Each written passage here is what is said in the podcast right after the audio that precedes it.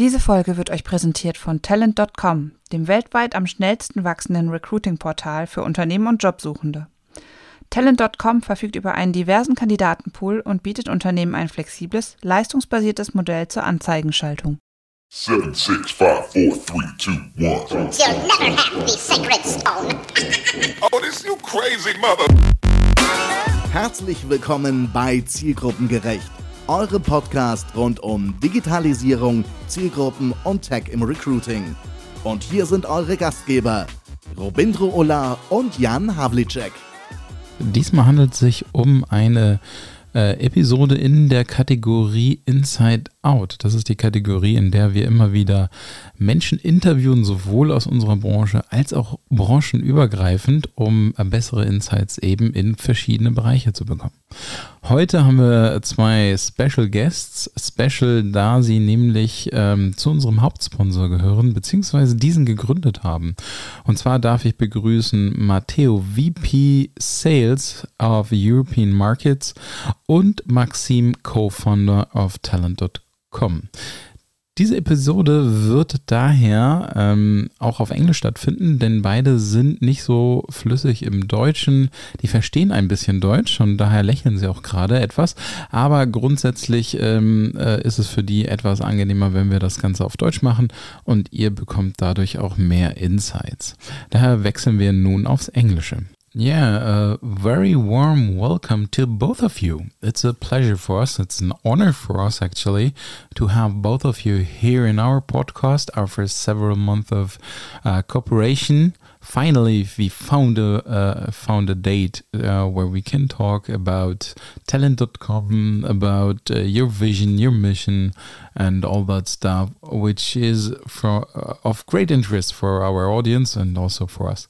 So. Um, let's get started with a, easy question. Um, perhaps you can first introduce yourselves very shortly, beginning with Matteo. With pleasure, and thanks for having us on this podcast. So, like as you mentioned, my name is Matteo.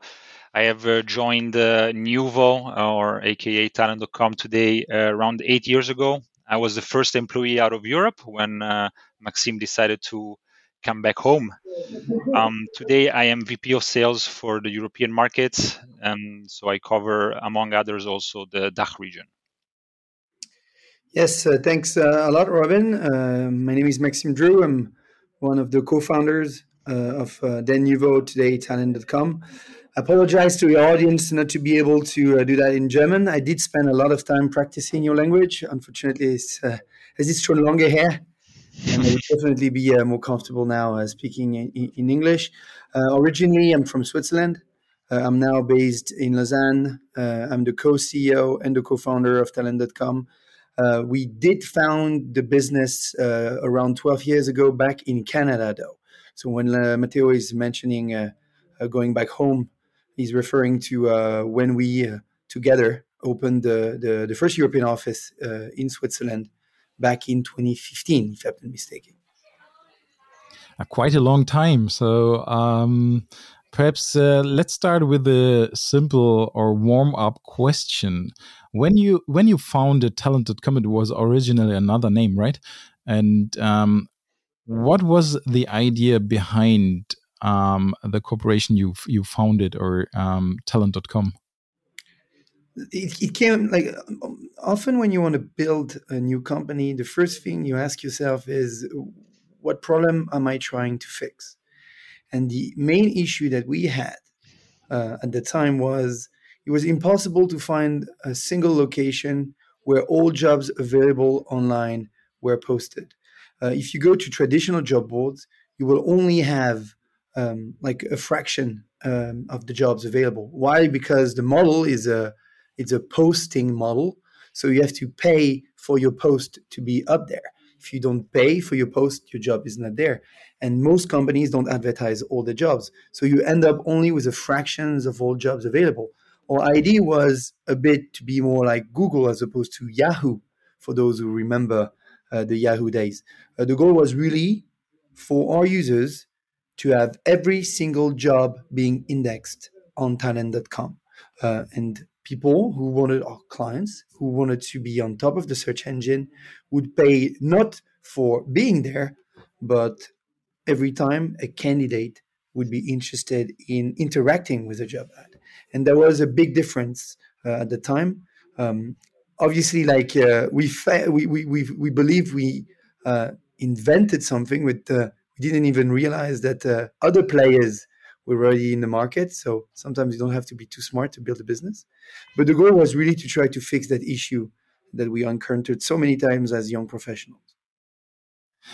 Is this then also your vision for for the for the labor market to have a, a kind of transparent transparency about all job postings so that you have a full view of your potential chances and job opportunities? As far as our like, it's a marketplace, right? You so you want to to keep two sets of people happy, your job seekers on one end, and your clients recruiting companies uh, on the other hand. And if we talk about our job seekers, yes, our differentiator was definitely uh, to be able to centralize all jobs uh, together, wherever the jobs come from in terms of uh, geography or whatever uh, the sector or the segment, right? And uh, at the time, we now like everyone is doing a bit the same, like so to speak, traditional job boards are also uh, aggregating content. But 12 years ago, when we started, it was a very different world. Most national legacy job boards only have a fraction of the jobs available, and we were among the very few uh, gathering uh, all jobs coming from all places. So yes, it was a big difference, and uh, and one of the key reasons why we were successful among our users. Okay, then uh, let's uh, look a little bit ahead. So you you at some point you decided to to conquer the European market. Was there a specific reason behind that, uh, beside uh, growth, or um, because I, I, just had a very interesting project where we we analyzed the labor market of 33 countries, and what you see is, of course, they all have more or less the same problem. Nevertheless, the markets they they follow sometimes they follow very different rules. So uh, conquering the next market might be not that easy.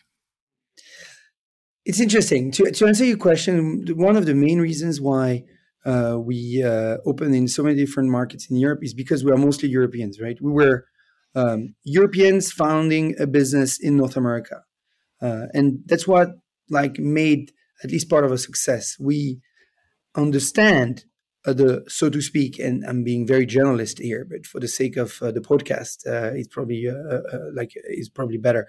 We understand the American, the North American culture as far as entrepreneurship is concerned. There's go big or go home, break things, build new stuff. don't be afraid of like anybody. Um, you are aiming at IPOing on the Nasdaq, not at just being sold elsewhere. All these type of grandeur ideas that North American uh, startup very regularly entertain. But we also understand uh, local, uh, local markets, local cultures, local languages, right? Uh, the fact that we have in Europe uh, 20, 30, 40, 50 different countries with different cultures and different languages. Um, and the fact that we had both um, set us for success. So moving back to your question, one of the key element here is we didn't feel ready to go after the big giant that was the US. Because on the internet, the US is half the world. And uh, we weren't ready because our business model wasn't mature enough. We were not experienced enough. We didn't have the finances ready. So what we decided to do is was it was kind of a strategy of surroundings, right? Uh, we started in Canada in both French and English.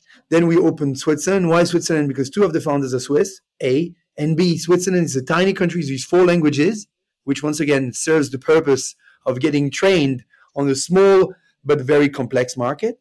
And then as we um, went on, we started opening several other countries across Europe, hiring people who were speaking the language that we were lacking. And Matteo is a perfect example of that. And today he's the VP of sales, but he used to be an intern in charge of uh, helping uh, launch Germany and Italy uh, for the Neuvoo. So another very, very fun story. But you know, and, and little by little by little, becoming more experienced, more robust, more professional, And only, and I think it was back in 2016, uh, only when we really felt we were ready, more than four years after the launch of the company, that we finally decided to move into this big giant that is in the US, that is the US, uh, because we were ready to to do so. So you know, it's a mix between um, strategic aspects and also cultural aspects. Uh, that's very interesting. So, um, if you compare the markets, how how did you um, how do you see those different markets? Because what what from my experience, um, every new country with a new market is a new challenge. And of course you, you just said it you you're, you're growing an experience with every market. Is there a major difference be between europe and uh, us and also do you experience also differences within europe that is a very good question. I'm going to jump here, jump in here because uh, Maxime could speak for hours um, about these topics. Um, so obviously, the first massive difference is uh, uh what Max mentioned, which is the scale of the market. The US is a monster, um, where most technologies, especially in the HR space, are created. Um, and so this is really the market where we saw already five, six, seven years ago programmatic agencies develop and launch and have success and other other trends that then are set and come to Europe um, start mostly over there. So the uh, the biggest difference is um, this the HR advancements and the HR technology, especially advancements in in the US, set the pace for then what's coming to Europe. And so this gives us also a very interesting um, advantage of being open in both continents is the fact that whatever happens over there, we can expect it to come to, to Europe sooner or later, uh, with usually the UK and France being the two first countries to to uh, adopt these new technologies, these new trends, and Germany following closely behind. In terms of the differences within Europe, um, of course, massive differences. If you do business in Italy or if you do business in Germany, it's a very different experience. Um, it goes from details such as the level that the cost that companies are willing to pay to the sophistication of the of the clients themselves. Talking about CPC uh, in a market like Italy or Spain, um, a few of client, a few of your prospects would understand what you're talking about. Most of them they wouldn't. Um, whereas whenever you talk about CPC in Germany or in the northern countries, it's um, it's something that is already developed. It's something that everybody understands. There are a lot of programmatic agencies already, and, and so it's also much more developed than the southern of Europe. Okay. Um, uh, very interesting that um, perhaps uh, the, uh, let's let let's rephrase uh, the question a little bit do you have a lot of um, customers who use your platform for different countries or do you have more customers who always use your platform from the country they are based in Uh, actually, it's a very interesting question, and uh, and the reality is it has changed dramatically over time, mm-hmm. uh, and we are going through uh, actually a much more globalized world now, uh, especially with the rise of the gig economy. You know, by gig economy, I mean the Uber of this world, uh, like all the the, the drivers economy, whether it's for McDonald's, the Zalando of this world, and so on. you have more and more and more of these new uh, digital type of companies having very centralized recruitment efforts. Uh, so 10 years ago, it was extremely rare to have uh, one person you could talk to uh, in charge of uh, multiple markets. Today, especially uh, led by those type of new economies, new companies, is becoming extremely common. For example, Uber or Amazon. Um, at worst, you speak with one person per continent. At best, you might even speak with one person covering the needs of the company for the entire world. And for multi countries type of businesses like ours, uh, it's a huge difference, right? Because you can speak with one person and you have access to hundreds of thousands of potential jobs uh, in 70 or 60 plus countries, right? And this is something that we didn't really see in the early days of talent.com, but now are becoming more and more and more common. Something else that is becoming uh, more and more common, uh, especially in Europe, and it's uh, coming from the issues we're facing right uh, in these days uh, with related to the shortage of talent that we have in some countries, is companies that are actually starting to look for employees abroad to bring them back home. So we have uh, several several clients that look for um, German speakers in other markets to bring them back to Germany and work from them for Germany, or even work remotely from uh, Portugal, Spain, or whatever country they are currently based in. So we have a lot of um, campaigns that are cross country. Uh, that's very interesting, especially also what you said, Maxime, that you're over the years you're experiencing more and more internationalization in that field. Um, since since um, uh, the pandemic, we also experienced that in our data. As I, uh, my main job I have uh, with a, a intelligence company, and we collect data about labor markets. And for example, Germany, the German labor market, the target groups, sixty percent nowadays, sixty percent are are willingly to work for a company which headquarter is not in Germany. So that was this is an information which would be would have been completely different before the pandemic because now the people know they do not have necessarily to move in that country to work for that company. So um, hiring for companies based in Germany gets more and more difficult because the competitors are not only within the country, they are more and more also coming from outside the country. So that matches what you what you just um, were talking or what you just said. No, totally. And uh, it's, it's it's just just a more global uh, a global world, and uh, and it, it also means that uh, the German cost the, the German companies uh, that are sometimes like struggling to hire will also be able to do more business with other companies or other customers globally, right? It's a I think it's a win-win. It's a big conversation. It's it's politically heavy sometimes, but it's true that uh, the world is more global today than it was even ten years ago.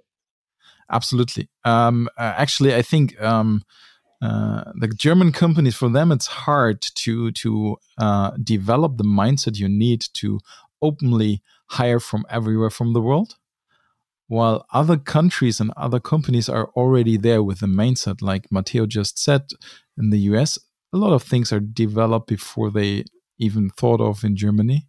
So uh, our our listeners, our audience, mainly German, perhaps something uh, you you can get as a takeaway be more open minded towards talent from abroad. But this is something we have a bit in common in Switzerland uh, for different reasons, and it's not always comparable with what's going on in Germany. But uh, this type of inertia that uh, Swiss or Germans people usually do, mm. sticking to what you know, it's something that I've grown up with. And and once again, this going back to my comment about being Europeans in North America. Uh, this is a type of diversity uh, that we really benefited from this American or North American culture, um, and something we don't necessarily have as much in Europe, and that collectively is not only Germany or Switzerland. Collectively, uh, we should nurture and and try to improve, uh, because yes, we're missing a lot of opportunities there. Absolutely. Um, I have another question for you because this is something which we often talk about also in our podcast, which is regularly with Jan. And um, it is the topic of do we have a, a, shortage of talent or do we have a shortage of skills? Because we, what we are experiencing is that the the skills which are needed they develop so fast that the talents often do not have that anyway. So wh whoever you are hiring, you you have to educate them somehow. So it's getting more and more. Um, how do you say that? It's getting more and more. Uh, uh, um, I only know the German word Quereinstieg. It's going more in the direction of um, you're you're hiring or you're entering a job you're not educated for, but you're bringing the right mindset. Hiring for attitude, train for skill. Yes, I think it's uh, it's a very important statement, especially going forward. Um, it depends a little bit on where you're based, but uh, in many many countries there are uh, there is um, populations are shrinking, so the the age of the population is getting the population is getting older and older, which means they, the employable individuals are becoming fewer and fewer. We have the baby boomers in the U.S. who sooner or later are going to retire as well. It's going to leave a big uh, big gap. Um, I think companies will need to uh, slightly change their attitude towards hiring, like you said, and not just hope to find the perfect employee with all the skills that he needs, but really develop skills in house and focus much more on retaining, but also reskilling um, and training employees that are currently working for them or, or ready to be to then bring them to do the jobs that are actually needed to be done in the near future. Um, is this something which you experience also with customers that they're more and more asking for uh, a broader target group or a wider target group? So, uh, you, you, you, know, for example, uh, um, a lot of our customers they say, okay, we we are looking for IT developer with specific skills and we're exactly looking for those and they often don't even have on their mind that might be other IT developers who just need some kind of education, some courses, workshops to get there. I, I think the switch hasn't hasn't happened yet. I I agree with that. Um, I think uh, high-paced companies, uh, high-performance companies, they understand this already, and they're training their people as we speak whereas other companies are still hoping or are still looking to find the perfect fit for in terms of skills of course for the job that they have currently open. So i think we're in the process of the employers realizing that the world is changing, that the employable individuals are changing and are not going to be a perfect match in terms of skills, and that they need to um, maybe lower their expectation in terms of perfectness of a candidate and really hire somebody that has potential to learn and to grow without mentioning that hiring only uh, based on skills uh, increases the risk of, uh, so to call, so to speak, misfit uh, enormously. And uh, if you talk about culture in s- small startup all the way to uh, large corporations, this is something that is too often overlooked. like, and, and once again, the consequences of of hiring great skills but for poor attitude um, it's completely misunderstood in many organizations uh, uh, I've seen in, in my life, and, and, something that should become much more central. My advice uh, for any entrepreneur or any hiring manager uh, would be uh, to focus mostly on the fit, the attitude, the personality. skills can be trained, and unfortunately, something the opposite that is happening. Uh, if I can add a little anecdote, um, today we are uh, around 50 in uh, in the Lausanne office here in Switzerland, and every single person that we hire has uh, one last chit chat. Not even an interview with Max. Um, just to pass the cultural the cultural filter and we have in many uh, circumstances um, not selected the best prepared person or the best skilled person just because Max said, guys, this is not a very good fit on the cultural side.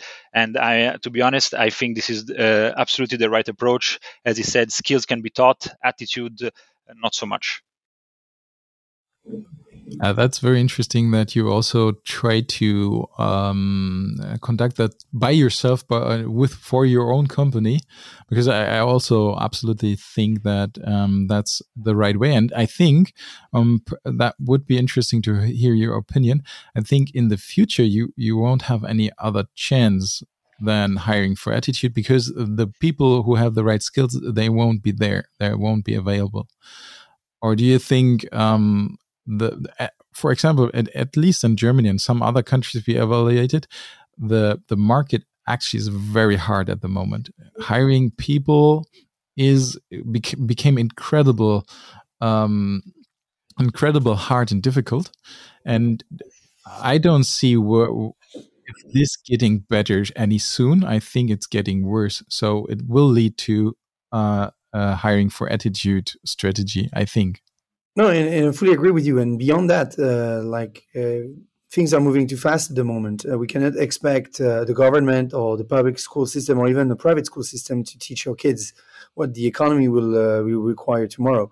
Um, as a matter of fact, like uh, people will either be self-trained or they will have to be mostly trained by their companies. And, and Talent.com is a good example. Huh? We sell job ads here in Switzerland. yes, there, there, is, there are a couple of job boards here and there, but um, there is basically zero candidate here in Switzerland that has the experience that we need. uh, or the president or past uh, um, experience uh, in other companies that uh, could be useful. And uh, we had to train most of the people we hired. so we started looking at, as I said, attitude, behavior, culture, culture fit in the sense, not culture in sense of diversity.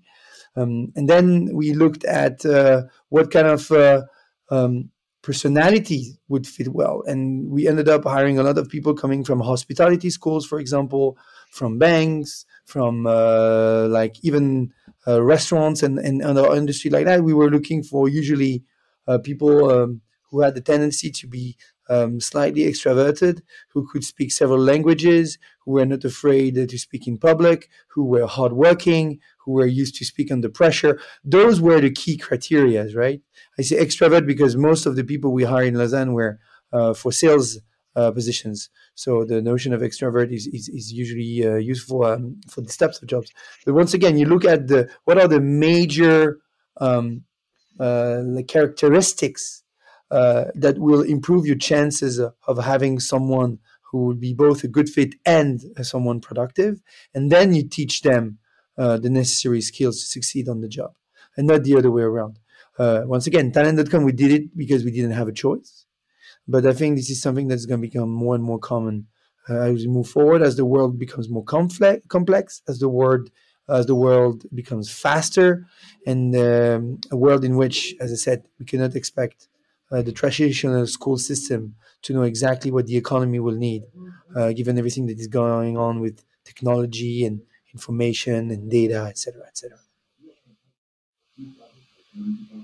Um, let's uh, let's have a, a, a, last point or a last topic, last topic of uh, discussion because this is something what uh, I, I, was also interested in, uh, and we didn't see that uh, on every country in our analysis, but. Um, in Germany, at least, we have some kind of explosion of salary. It's um, due to the fact that uh, we have quite a shortage of talent.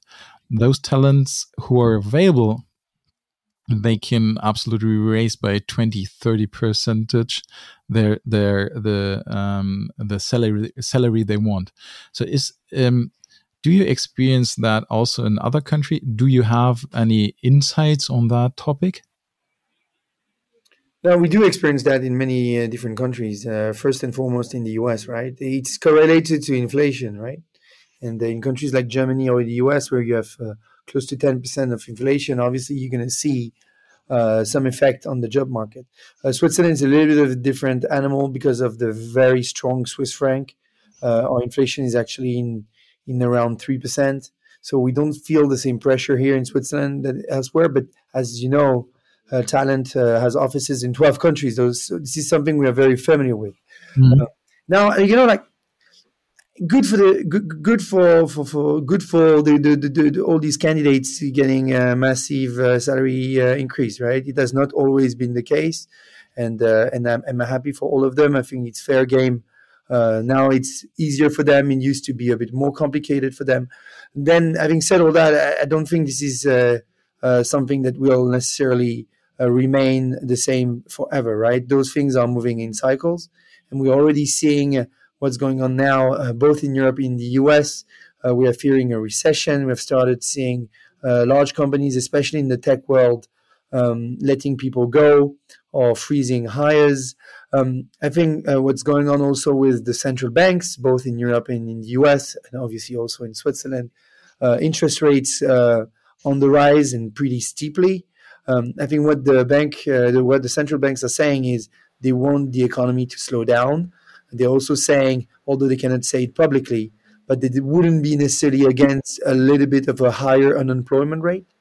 And everything right now is being put in place and put in practice to really slow this down. And, and, and, and, and if that works, and they will continue doing it until it does, and this should also have an impact on salary inflation and uh, and uh, on the the how tight the labor market is. So once again, I think uh, we're talking in cycles. we act on it. we also had inflations of salaries here at Talent, and it's always harder to find the right talents. if you ask me, is it still going to be the case in two or three years? I'm not so sure. I think these things go in cycle, and you have to adapt every time. Do you want to add anything, Matteo? But I, I agree. I, I think it's more of a, uh, it's a uh, on- on- like in the show, Matteo, that would be unpleasant. Don't ask for a salary raise in the middle of the show. That would be unpleasant. I'll take I'll take that offline.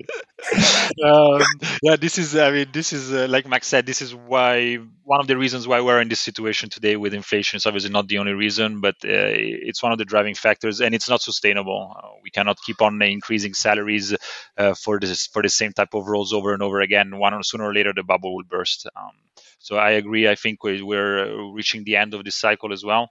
Um, we are trying to create unemployment in several countries, and when I say me, I mean the governments.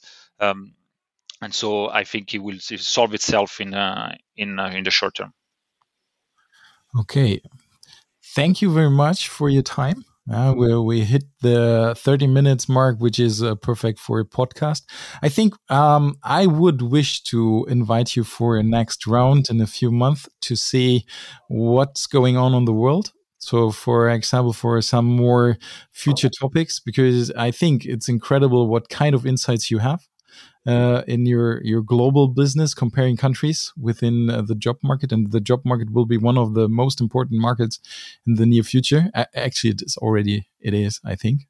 And um, so your last chance to give a statement to our audience and uh, honestly happy to have you again here and uh, thank you very much it's, it's a lot of fun. Uh, you know, like uh, uh, we, we get asked a lot of questions about uh, the labor market uh, specifically or what's going on and so on. But having an opportunity to really talk more broadly uh, about the state of the economy and its implications for the labor market in Germany, but also elsewhere. And uh, when you touch base also about the like this more globalized world, this more globalized reality that we're all being faced with, sometimes for the worse and sometimes for the better. Um, I think it's very interesting conversation and it's conversations that we still need to to keep having. And uh, and once again, the like if talent.com wants to be successful, we'll need to uh, keep adapting, uh, both internally, uh, making sure we maintain uh, our capacity to attract the best talent wherever they are, and to please them and to make them happy and keep them happy within the organization. But also adapt our technology to make sure we can uh, continue satisfying our, our client needs in terms of uh, of hirings or or placement. Uh, so it's a fascinating debate, and uh, and and once again, if you invited us again in a few months, maybe some of the the answers we gave during that podcast would be completely different, or would have continued to evolve, or even would have regressed. Who knows? That's the beauty of the world in 2022. I think for for our audience, it is extremely valuable mm, to talk to um, people like you who have a global view on the topics because um, our audience or a lot of our customers actually they have still a very Germany focused picture. Although already the competitors are coming from abroad, and more and more topics will influence the German labor market like you said, the global economy and all that stuff. It's it's more and more a global playground, and uh, you can't hide from that. Even if you're based in a small con- town, in a small town or village in Germany, you're influenced by global topics, discussions, and all that stuff. So I think it's very valuable for our audience for now and then he- hearing from you what's going on in the world. That's great. Okay. Thank you Anytime, again for having us. anytime. Yeah, very good, very good. but what our audience doesn't know, it was not so easy to get a, a point appointment with you guys. But I, I will, I will. Uh, how do you say? I will early address this topic and having a meeting again soon. Thank you very That's much great. for having us, Robin. It was a pleasure. Thank Bye. you, Robin. Das war zielgruppengerecht von Robindro Ullah und Jan Havlicek. Du möchtest mehr erfahren? Dann schau jetzt auf www.zielgruppengerecht.de oder Robindro Ulla und Jan Havlicek auf Sing und LinkedIn. Und jetzt ist wirklich Schluss.